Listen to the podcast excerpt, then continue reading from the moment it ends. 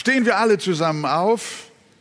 1. Mose 16, Vers 13 bis 16. Und sie nannte den Namen des Herrn, damit ihr redete, du bist der Gott, der mich sieht. Denn sie sprach, habe ich hier nicht den gesehen, der mich gesehen hat?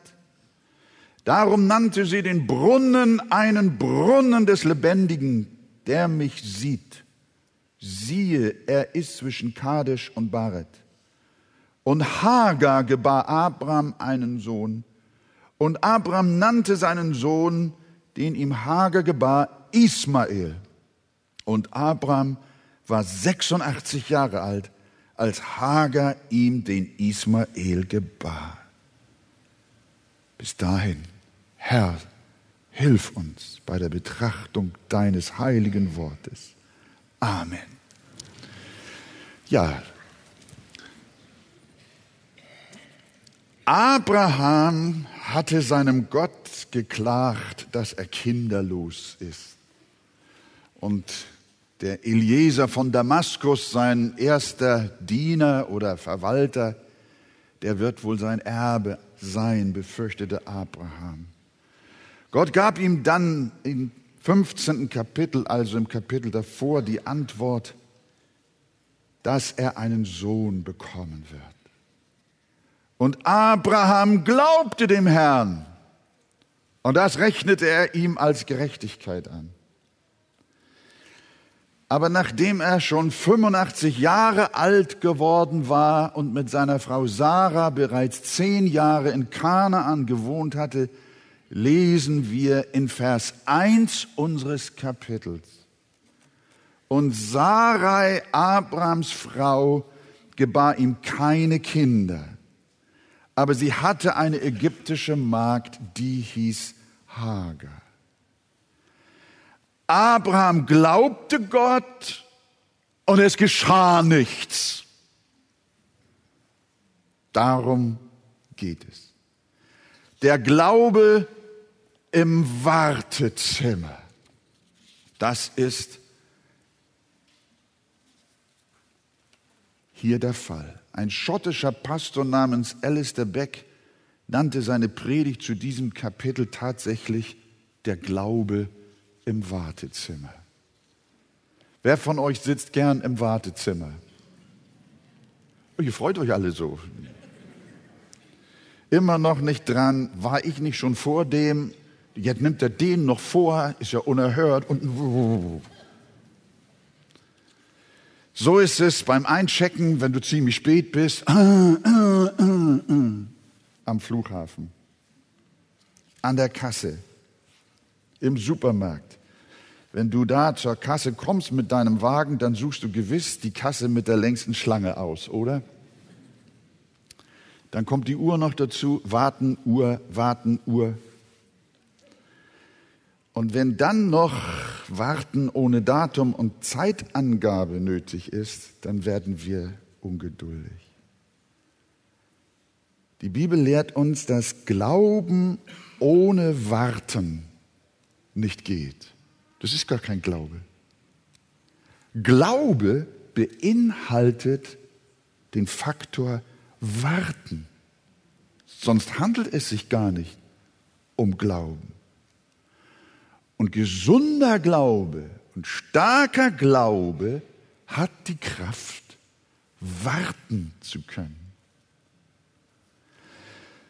Römer 8 sagt, wenn wir aber auf das hoffen, was wir nicht sehen, so warten wir darauf in Geduld.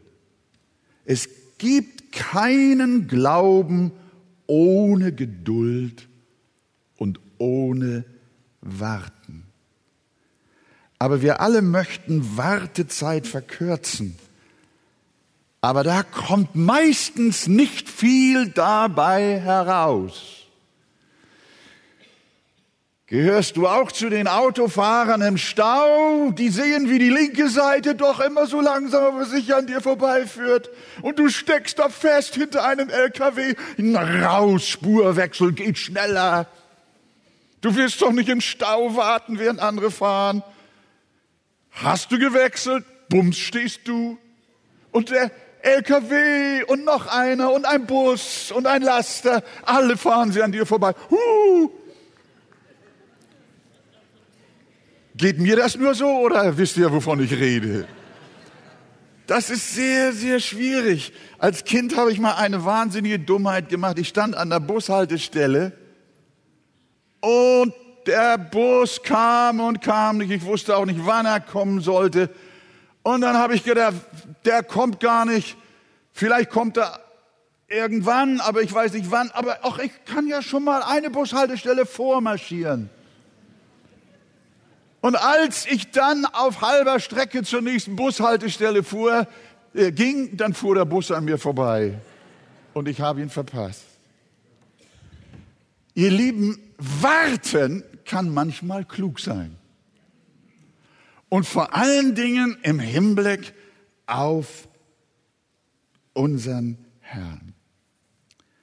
So auch Abraham. Er war im Wartezimmer, er wartete auf die Erfüllung der göttlichen Zusage, einen Sohn zu bekommen, einen Nachkommen zu haben. Aber der Abraham und auch seine Sarah im Besonderen, die haben gedacht, vielleicht können wir schon mal vorlaufen. Vielleicht können wir mal die Spur wechseln. Und dann geht's schneller. Und wir lesen in Vers 1 unseres Kapitels, und Sarai, Abrahams Frau, gebar ihm keine Kinder. Aber, jetzt kommt der Spurwechsel, aber sie hatte eine ägyptische Magd, die hieß Hagar. Und dann weiter. Und Sarah sprach zu Abraham, sieh doch, der Herr hat mich verschlossen, dass ich keine Kinder gebären kann. Geh doch zu meiner Magd, vielleicht werde ich durch sie Nachkommen empfangen. Sie wollte also versuchen, sich selbst die Prophetie zu erfüllen, die Gott ihnen gegeben hatte. Wenn Gott nicht zu Potte kommt, dann können wir ja mal selbst was unternehmen. Und wie reagiert Abraham auf die Idee seiner Frau? Wir lesen in Vers 2 einfach, und Abraham oder Abraham gehorchte der Stimme Sarai. Das heißt ja immer, hör auf deine Frau. Ich finde diesen Slogan gut und in tausend Fällen, glaube ich, geht das auch in Ordnung. Aber nicht immer. Hör nicht blind auf deine Frau und umgekehrt auch nicht blind auf deinen Mann. Denn man muss Gott mehr gehorchen als den Menschen. Aus Liebe zum Ehepartner macht man manchmal etwas, was man nicht tun sollte. Du lässt bei deiner Frau oder deinem Mann etwas durchgehen, was du anderen niemals gewähren würdest. Auch wenn du deine Frau von Herzen liebst, sie auf Händen trägst und ihr ihre Wünsche von den Augen abliest, rede dennoch ernst mit ihr und gib ihr nicht nach, wenn sie etwas Unrechtes vorhat. Liebe ist nicht seinem Ehepartner auch in die Sünde zu folgen, sondern sich ihm auf dem Weg dorthin zu verweigern. Das ist Liebe. Gewiss, Sarah wollte Gottes Ziele verwirklichen. Sie wollte die Verheißung erfüllt sehen. Ja, das war doch Gottes Wille. Das hat er doch gesagt. Und dann müssen wir doch jetzt. Sie wollte Gottes Ziele verwirklichen, aber sie wollte es nicht auf göttliche Weise tun. Gottes Willen müssen wir immer auch auf Gottes Weise tun. Nicht nur Gottes Wille ist sein guter Wille, den wir streben sollten, sondern auch der Weg, wie wir dorthin kommen, der muss Gottes Weg sein. Wir können nicht über einen ungerechten Weg zu Gottes Gerechtigkeit gelangen. Bei Gott heiligt, bei Gott heiligt niemals der Zweck die Mittel. Und unser Kapitel zeigt uns, wie viel Schaden angerichtet wurde durch diese sündhafte Ungeduld. Durch diese verrückte Idee. Der erste Schade ist in Vers 4 zu finden. Und er ging ein zu Hagar und sie wurde schwanger. Als sie nun sah, dass sie schwanger war, wurde ihre Herren verächtlich in ihren Augen. Die Magd wurde stolz. Das war das erste verrückte Ergebnis. Überhebung. Natürlich war nun herausgekommen, an wem biologisch die Kinderlosigkeit lag, nicht? So lange wusste man ja nicht, liegt's bei Abraham oder liegt's bei Sarah? Aber nun hatte Hagar ein Kind von Abraham und da war klar, an Abraham lag es sich, also an meiner Chefin. Aber ich. Das war das Erste, was dabei rauskam. Das war für Hage eine gute Gelegenheit, Macht zu gewinnen und ihre Chefin zu erniedrigen. Zweitens, Vers 5. Da sprach Sarai zu Abraham, das Unrecht, das mir zugefügt wird. Die Sarah fühlte sich jetzt beleidigt. Das treffe dich, sagt sie zu Abraham. Ich habe dir meine Magd in den Schoß gegeben, da sie nun aber sieht, dass sie schwanger ist, bin ich verächtlich in ihren Augen. Und jetzt kommt ein Wort. Ehestreit. Was sagt sie zu, was sagt die Frau zu ihrem Mann? die gläubigen beiden alten Herrschaften? Der Herr sei Richter zwischen mir und dir. So kann man sich gut miteinander unterhalten, nicht? Das fördert die Einheit und den Frieden in der Ehe. Wenn man sagt, der Herr sei Richter zwischen mir und dir. Wumm. Ehestreit. Zerrüttung war das Ergebnis. Vers 6. Abraham aber sprach zu Sarai, siehe, deine Magd ist in deiner Hand, Sarah, wir wollen doch keinen Streit. Tue mit ihr, was gut ist in deinen Augen. Da nun Sarah sie demütigte, jetzt fing das Ding, fing sie an, überzureagieren. Jetzt hat sie ihre Chefin herausgekehrt und ist bissig zu Hagar geworden und hat sie auf ihre Unterlegenheit hingewiesen. Machtmissbrauch nennt man das. Merkt ihr, der ganze Haussegen, der geriet in große Schieflage. Nichts passte mehr, alles wackelte, alles ging durcheinander, Chaos entstand. Und dann noch, Hagar haute dann ab. Sie rannte weg, sie war bockig, Habt ihr das auch schon mal in eurer Familie gehabt? Dass jemand aus dem Hause rannte in Wut? Zerrissene Familie. Vielleicht bist du vor Wut auch schon von zu Hause weggelaufen und willst nicht wieder zurück. Und fünftens, das uneheliche Kind. Hört mal, was von ihm geschrieben steht. Er wird in Vers 12 er wird ein wilder Mensch sein. Seine Hand gegen jedermann. Und jedermanns Hand gegen ihn. Und er wird allen seinen Brüdern trotzig gegenüberstehen. Was kommt dabei raus? Aus dieser Dummheit, aus dieser Ungeduld, aus diesem Unrecht. Wir haben gesehen, dass durch die Ungeduld des Ehepaares Abrahams nichts Gutes kam. Aber das Herrliche und Schöne ist, Gott sagt nicht, das Ding ist kaputt, die Auserwählten sind es nicht wert, ich ziehe meine Verheißung zurück. Nein. Sondern wir können sagen, Gott sammelt die Scherben wieder auf. Wenn ihr schaut, wie die Geschichte weitergeht, dann richtet er seine Glaubenshelden wieder auf. Vers 7 bis 9. Hagar war abgehauen in eine einsame Gegend. Aber da kam der Engel des Herrn, fand sie bei einem Wasserbrunnen in der Wüste, beim Brunnen auf dem Weg nach Schur. Er sprach zu ihr, Hagar, du Magd der Sarai, wo kommst du her und wo willst du hin?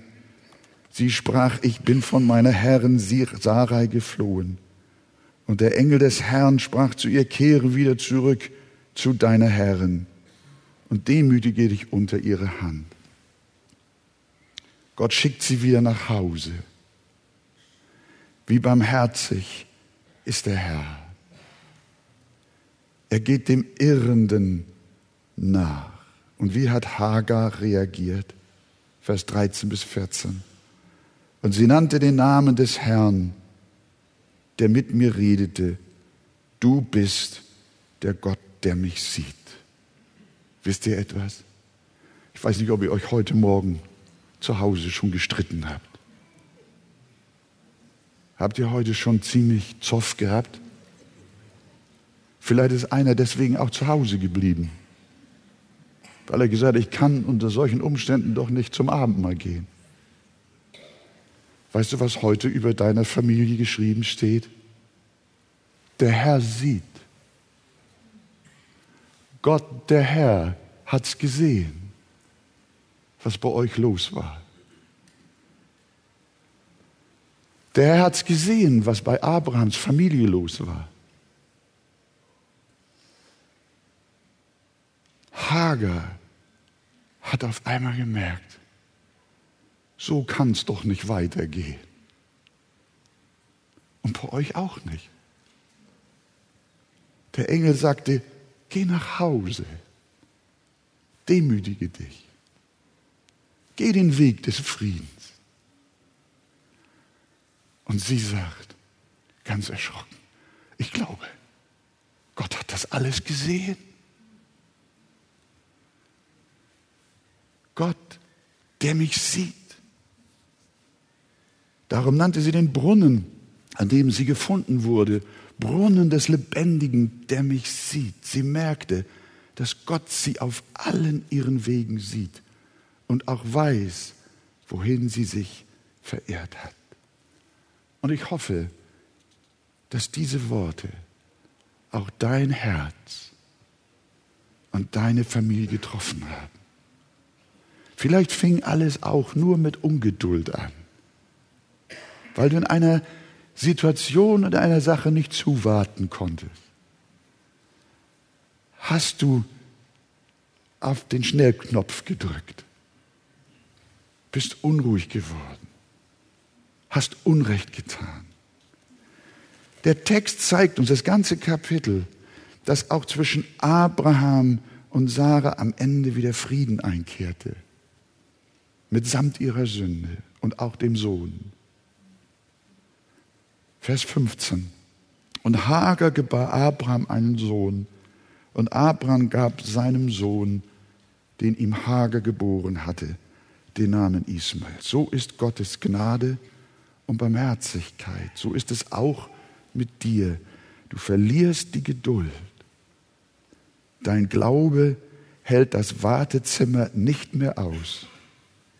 Und du produzierst in deiner Unruhe nur Schrott bitte Gott in Jesus Christus, dass er dir vergibt, dass er deine Scherben wieder aufsammelt und deinen Schaden wieder gut macht und dir einen neuen Anfang bei dir persönlich und auch in deiner Familie schenkt. Gott segne dich. Amen. Lasst uns noch mal aufstehen, liebe Geschwister.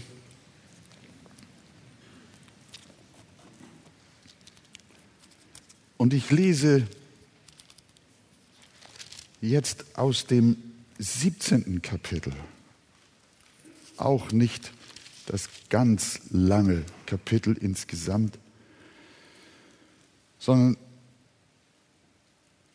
wir lesen 1. Mose 17, Vers 3 bis Vers 7. Da fiel Abraham auf sein Angesicht und Gott redete weiter mit ihm und sprach, siehe, ich bin der, welcher im Bunde mit dir steht. Und du sollst ein Vater vieler Völker werden. Darum sollst du nicht mehr Abraham heißen, sondern Abraham soll dein Name sein. Denn ich habe dich zu einem Vater vieler Völker gemacht. Und ich will dich sehr, sehr fruchtbar machen und will dich zu Völkern machen. Auch Könige sollen von dir herkommen. Und ich will meinen Bund aufrichten zwischen mir und dir und deinem Samen nach dir von Geschlecht zu Geschlecht, dass es ein ewiger Bund sei. Also, dass ich dein Gott sei und deines Samens nach dir. Amen. Nehmt doch gern Platz. In diesem Kapitel versichert nun Gott 13 Jahre später dem Abraham seine ihm gegebenen Verheißungen. In diesen 13 Jahren seit der Geburt des Ismael hat sich Abraham und Sarah gemütlich eingerichtet, offensichtlich. Sie sind in gewisser Weise zur Ruhe gekommen hinsichtlich der Verheißung eines Sohnes. Vielleicht hatten sie Gott nicht richtig verstanden und der Ismael von der Magd war ja vielleicht der verheißene Sohn. Obwohl die Sache nicht mit rechten Dingen zugegangen war und eigentlich nicht der verheißene Sohn gewesen sein konnte, gab er sich mit seiner Frau offensichtlich zur Ruhe und sie haben auch nichts weiter mehr erwartet. Das ist vielleicht so ein Zustand der Lethargie. Den kennst du auch in deinem Leben. Ich habe Christen getroffen, die waren Gottes Kinder. Gar keine Frage. Aber sie haben von ihrem Gott nicht mehr viel erwartet. Ihr Glaubensleben plätscherte so dahin. Sie haben manche Enttäuschung erlebt und gedacht, vielleicht habe ich doch Gott auch nicht richtig verstanden. Das geht aus der Antwort hervor, die Abraham dem Herrn gab, als er nach 13 Jahren nochmal wieder zu ihm kam in der Isaak-Sache. Als er das dann dem Abraham sagte, dann habt ihr in Vers 18 die Antwort Abrahams. Ach, dass Ismael doch vor dir leben möchte. Mit anderen Worten, du hör mal, ist doch eigentlich gar nicht mehr nötig. Ismael ist doch da, lass ihn doch leben und mach doch deine Geschichte mit ihm. Sie haben sich mit ihm arrangiert, denn nun konnte Abraham wenigstens einen Sohn vorweisen. Das war ja eine ziemlich glückliche Sache auch mit dem Ismael. Ihr müsst wissen, wisst ihr, wie, was Abraham eigentlich auf Deutsch heißt? Das heißt hoher Vater oder ehrbarer Vater. Das war sein Name.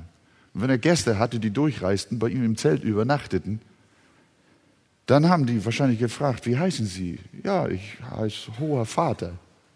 Aha, Hoher Vater. Wie viele Kinder haben Sie denn? Ja, keins. Das war wahrscheinlich dem Abraham peinlich. Nun hat er ja einen Sohn. Ismael war ja da. Wenn die jetzt gefragt haben, äh, hoher Vater, Abraham, ah, hoher Vater, wie viele Kinder haben Sie denn? Einen, sagte er, einen. Jetzt kommt Gott zu ihm, Kapitel 17, Vers 1, als nun Abraham 99 Jahre alt war, erschien ihm der Herr und sprach zu ihm, ich bin der allmächtige Gott. Und was macht Gott? Was sagt Gott zu ihm? Er gibt ihm einen neuen Namen. Du sollst nicht mehr Abraham, sondern du sollst Abraham heißen. Was heißt das denn? Vater vieler Kinder, Vater einer Menge. Du kriegst da wieder Besuch. Und die fragen ihn, wie heißen sie? Vater einer Menge. Na, wie viele Kinder haben Sie denn? Ein, sagt er. Kann man sich gut vorstellen. Ne? Abraham, der kam ganz durch hin. Abraham war verwirrt. Was ist los in meinem Leben? Aber Gott, und so fängt das Kapitel an, Gott erscheint ihm und sagt, ich bin der allmächtige Gott, wandle vor mir und sei tadellos. Ich will meinen Bund dir versichern. Ich will ihn erneuern. Ich will ihn stiften zwischen mir und dir. Was ich gesagt habe damals zu dir, gehe hinaus und zähle die Sterne. Das gilt auch heute noch. Was ich sage, das tue ich. Ich bin der Allmächtige. Und das, ihr Lieben, war erste Hilfe für Abraham, wieder sicher in seinem Glauben zu werden. Dieses Kapitel spricht, Kapitel 17, spricht zu Gotteskindern, zu Christen, die in ihrem Glauben verunsichert sind, die schwankend geworden sind, wie geht mein Leben? Was wird aus meiner Ehe? Was wird aus meinen Kindern? Was wird aus meiner Krankheit? Was wird aus meinem Berufsleben? Was soll geschehen mit meinem Glauben?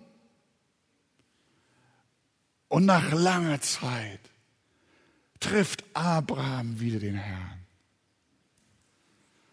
Und der sagt zu ihm, Abraham, ich bin doch der allmächtige Gott. El Shaddai. In Jesaja 46, Vers 11 heißt es, wie ich's gesagt habe, so lasse ich es kommen. Was ich geplant habe, das tue ich auch. Abraham, du bist mit wenigem zufrieden. Du schläfst schon. Aber in Vers 1, als nun Abraham 99 Jahre alt war, erschien ihm der Herr und sagte, ich bin Gott, der Allmächtige. Und daran will ich dich auch wieder erinnern. Die Frage, die du jetzt auf deinem Herzen hast. Wie kann Gott mir wieder erscheinen? Wie kann ich eine neue Gottesbegegnung haben? Du sagst, es ist alles flau geworden. Mein Glaube ist nichts anderes als eine Mechanik, nach der ich funktioniere. Weißt du, die Bibel lehrt uns, du kannst Gott wieder neu erleben durch sein heiliges Wort. Lies wieder mit Ernst und mit suchendem Herzen die Bibel. Sinne über sie nach, Tag und Nacht. Und du wirst merken, Gott spricht auch wieder zu dir. Und er erinnert sich an dich. Und er erinnert dich an seine Allmacht. Und er spricht zu dir, ich bin Gott, der Allmächtige. Immer noch.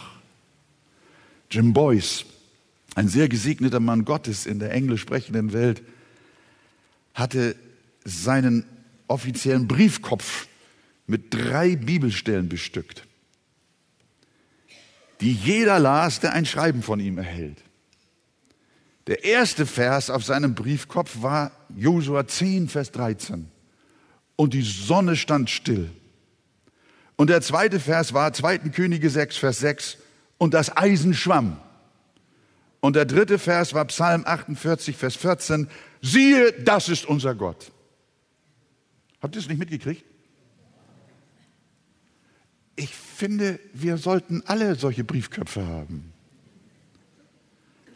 Die Sonne stand still und das Eisen schwamm, siehe, das ist unser Gott. Und genau das ist, was Gott zu Abraham gesagt hat. Das ist seine Botschaft. Ich bin Gott der Allmächtige. Nichts ist mir unmöglich. Das Wort unmöglich ist nicht in meinem Vokabular. Welch eine Glaubensstärkung, wieder zu hören. Gott ist der Allmächtige. Er stärkt ihn, wie wir schon im Voraus gehört haben, durch einen neuen Namen zweitens. Nicht mehr nur erhabener Vater, sondern Vater einer Menge. Er schraubt die Erwartung nach oben. Er schraubt seine Verheißung nach oben und sie wird stärker. Der Name hat Bedeutung. Abraham, die Verheißung steht. Sie ist nicht hinfällig und auch nicht abgeschwächt. Meine Verheißung, mein Versprechen meißele ich jetzt auch in deinen Namen ein. Könnt ihr euch erinnern an Andreas, der seinen Bruder Simon zu Jesus führte und sagte zu ihm, du bist Simon, Jonas Sohn, du sollst jetzt aber Käfers heißen? Simon heißt von Gott erhört. Ein wunderbarer Name, wenn ein Kind eine Gebetserhörung ist. Aber Jesus blieb nicht dabei stehen, sondern gab ihm einen Verheißungsnamen, einen Zukunftsnamen, nämlich Käfers, das aramäische Wort für das griechische Petrus, was Fels heißt. Petrus, dein neuer Name heißt Fels. Du sollst ein Fels in meiner Gemeinde sein, ein Apostel Jesu Christi. Was der wetterwendische Fischer sollte das sein? Dieses schwankende Rohr? Von den Kindern Gottes sagt Jesaja, die Heiden werden deine Gerechtigkeit sehen und du wirst mit einem neuen Namen genannt werden, den der Mund des Herrn bestimmen wird. Wenn Menschen von neuem geboren werden, dann erhalten sie von Gott eine neue Identität, quasi einen neuen Namen, ein neues Leben, das von Gottes Heilsverheißung geprägt ist. Gott meißelt uns seine ewige Verheißung ins Herz. Du bist mein Kind. Du bist mein Sohn, meine Tochter für immer. Und so auch bei Abraham. Du heißt jetzt nicht mehr nur Abraham, sondern du heißt Abraham. Ich verstärke meine Verheißung. Auch Sarah bekam einen neuen Namen. So stärkt Gott uns. Erinnere dich daran, was Gott an dir in deiner Vergangenheit getan hat. Gott stärkt den Glauben Abrahams, indem er ihn an die Inhalte der Verheißung erinnert und sie bekräftigt. Abraham wird Vater einer Menge vieler Nationen. Und jetzt kommt etwas Fantastisches. Und Gott schließt Abrahams Nachkommen konkret in die Verheißungen die er bekommt, mit ein. Vers 7. Ich will meinen Bund aufrichten, also bestätigen, zwischen mir und dir und deinem Samen nach dir, von Geschlecht zu Geschlecht, als einen ewigen Bund, dein Gott zu sein und der deines Samens nach dir. Hört mal, liebe Geschwister, wir als Glaubende heute sind Abrahams Same. Und wir sind die, denen die Verheißungen gelten, die Gott Abraham und seinen Nachkommen gemacht hat. Gottes Bund mit ihm ist auch sein Bund mit uns. Der Gott Abrahams ist auch unser Gott. Wenn ich manchmal tief bewegt bin über meine Zugehörigkeit zu dem Herrn und ich vor ihm bin und bete, dann bete ich manchmal mit lauter Stimme, du bist mein Gott, der Gott Abrahams, der Gott Isaaks und der Gott Jakobs. Das ist auch mein Gott. Halleluja. Ist das gut? Abrahams Gott ist unser Gott. Ja, wir sind und dürfen Kinder der Verheißung sein, wie wir gern in einem Chorus singen. Da sprach Gott, Sarah, deine Frau, in Vers 19, soll dir einen Sohn gebären, den sollst du Isaak nennen, denn ich will mit ihm einen Bund aufrichten, als einen ewigen Bund. Und jetzt kommt etwas, für seinen Namen nach ihm. Also ein Bund mit Abraham für seinen Namen nach ihm.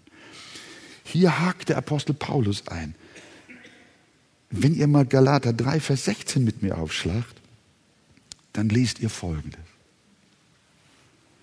Nun aber sind die Verheißungen dem Abraham und seinem Samen zugesprochen worden. Es heißt nicht, und den Samen als von vielen, sondern als von einem. Und deinem Samen. Und dieser als von einem, nämlich und deinem Samen. Und dieser ist, versteht er, Christus. Seht ihr etwas? Alle die vielen und herrlichen Verheißungen an Abraham versteht Paulus als in Christus aufsummiert. Man kann auch sagen, der verheißene Sohn ist Christus, der wohl über Isaac und Jakob und David und wie sie alle heißen gegangen ist und geht.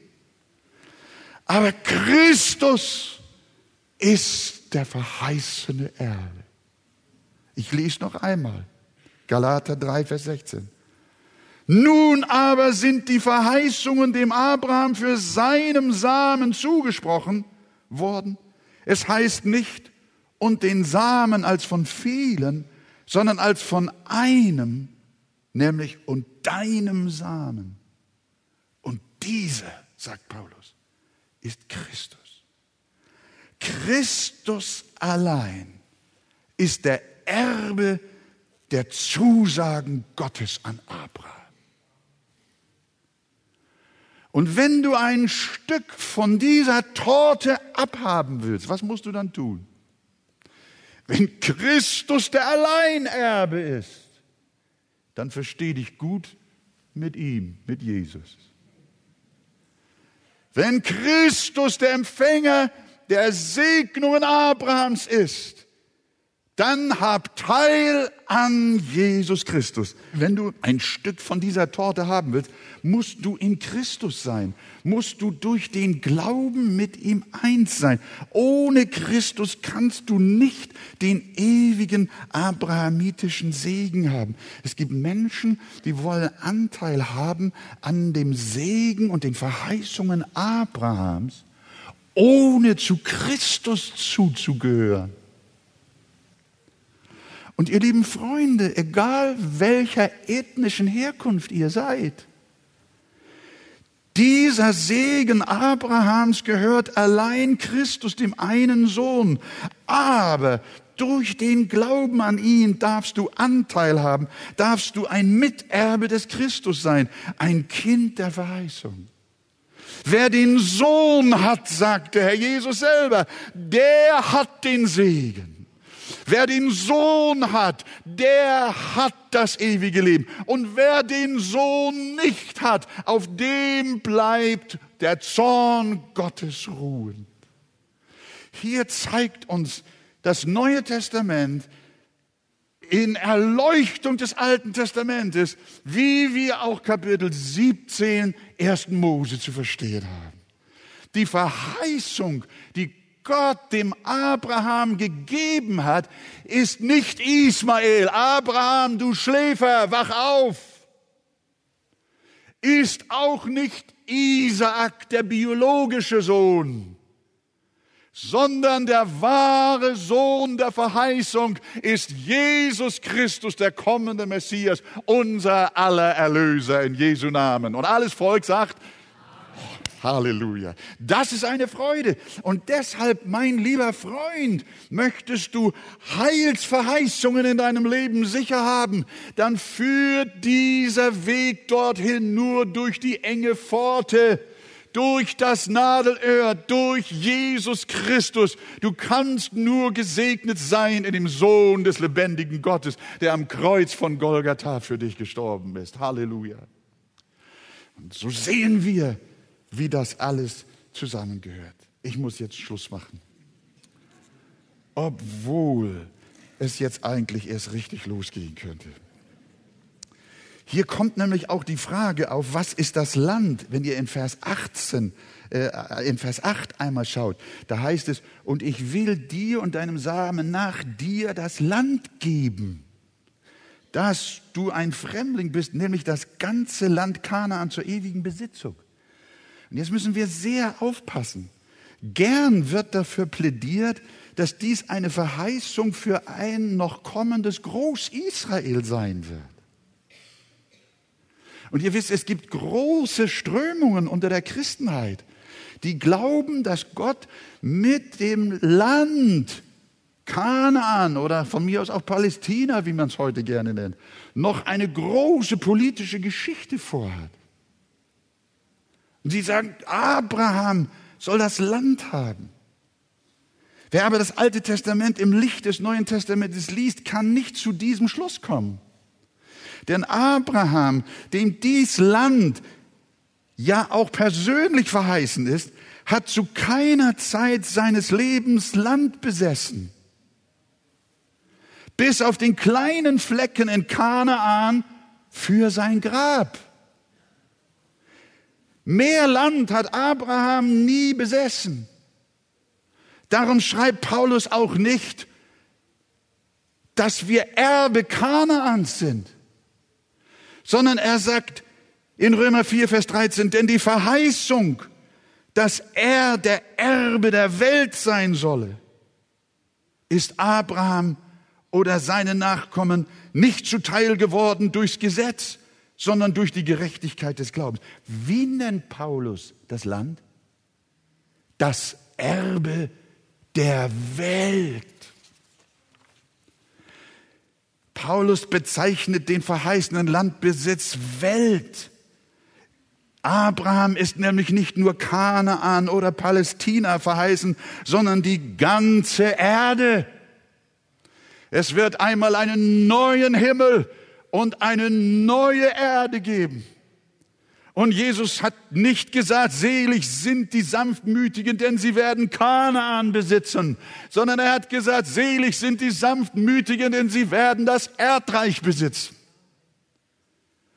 Und wenn wir die Offenbarung schauen, nach diesem sah ich und siehe eine große Schar, die niemand zählen konnte, aus allen Nationen und Stämmen und Völkern und Sprachen, die standen vor dem Thron und vor dem Lamm, bekleidet mit weißen Kleidern und Palmzweige waren in ihren Händen. Was die Verheißung des Landes ist, ist die Verheißung des Himmels und der Erde uns gehört Himmel und Erde, weil wir Abrahams Same sind durch Jesus Christus. Gelobt sei sein wunderbarer Name. Amen. Kleine Sekunde noch, kleine Sekunde noch. Weil nämlich jetzt ja noch der Abschnitt kommt von der Beschneidung. Nun müsst ihr noch 40 Minuten über die Beschneidung etwas hören. Sonst komme ich ja also nicht durch. 10 bis 14, da kommt, da stärkt Paulus, er stärkt der, der, der lebendige Gott dem Abraham seinen Glauben, indem er ihm noch ein weiteres Zeichen gibt. Ihr habt von dem Regenbogen gehört, nicht? Als Zeichen seines Bundes. Ihr habt auch gehört von dieser Opfergeschichte, als äh, Abraham die Tiere teilte und er sah, wie der lebendige Gott durch sie hindurchging, als ein Zeichen des Bundes und der Zusicherung. Und nun sagt er Abraham, jetzt lass dich und alle die Deinen und deine Nachkommen beschneiden. Die Beschneidung ist ein Siegel am Fleisch des Abraham und ein Zeichen an seinem Körper, quasi eine Tätowierung, die nicht ausgelöscht werden kann. Und damit will Gott sagen, die Verheißung bleibt, sie gilt. Solche Bundeszeichen sind im Neuen Testament die Taufe, das Abendmahl. Sie sind uns gegeben, uns immer daran zu erinnern. Die Kinder und Nachkommen Abrahams, die aus dem Glauben an Christus Jesus sind, sind Kinder der Verheißung. Ihnen gehört die Kindschaft. Ihnen gehört Christus und sein Heil. Ihnen gehört das Land zum ewigen Besitz. Und niemand kann sie aus Gottes Hand reißen. Wenn du in Zweifel gerätst, dann denke an deine Taufe. Die neutestamentliche äußere Form der Beschneidung. Wenn du in Zweifel gerätst, dann komm zum Abendmahl. Die Verheißung steht, mein Erbe ist sicher, ich bin gerettet, ich gehe nicht verloren, meine Sünden sind vergeben, es gibt keine Verdammnis mehr für mich. Abraham, hast du verstanden, was Gott dir in Kapitel 17 bestätigt? Und versteh auch du, was Gott dir bestätigt, auch durch das Zeichen des Bundes in der Taufe und im Abendmahl. Wenn du das Abendmahl zu dir nimmst, dann erinnere dich, die Verheißung an Abraham ist auch meine Verheißung. Sie ist mein ewiger Besitz. Christus ist für mich am Kreuz gestorben und hat den Fluch meiner Sünde für mich getragen. Ich bin frei. Ich bin versiegelt durch den Heiligen Geist. Ich bin an meinem Herzen beschnitten und ich gehöre für immer über den Tod hinaus auf ewig, auf ewig zum Volk des Allerhöchsten. Gelobt sei sein wunderbarer Name. Amen. Ihr Lieben, so wie Gott den schwankenden Abraham stärkte und seinen Glauben wieder aufrichtet, so stärkte auch dich und belebt dich wieder neu in deinem Glauben, denn Gott bereut seine Berufung und seine Verheißung nie. Halte es fest und lass es niemals los. Und wenn du es loslässt, bleibt es doch bestehen, denn Gott hat dir das Siegel und das Zeichen des Bundes in deinem Herzen gegeben und öffentlich klargemacht in der wunderbaren Taufe, die du hinter dir hast. In Jesu Namen. Amen.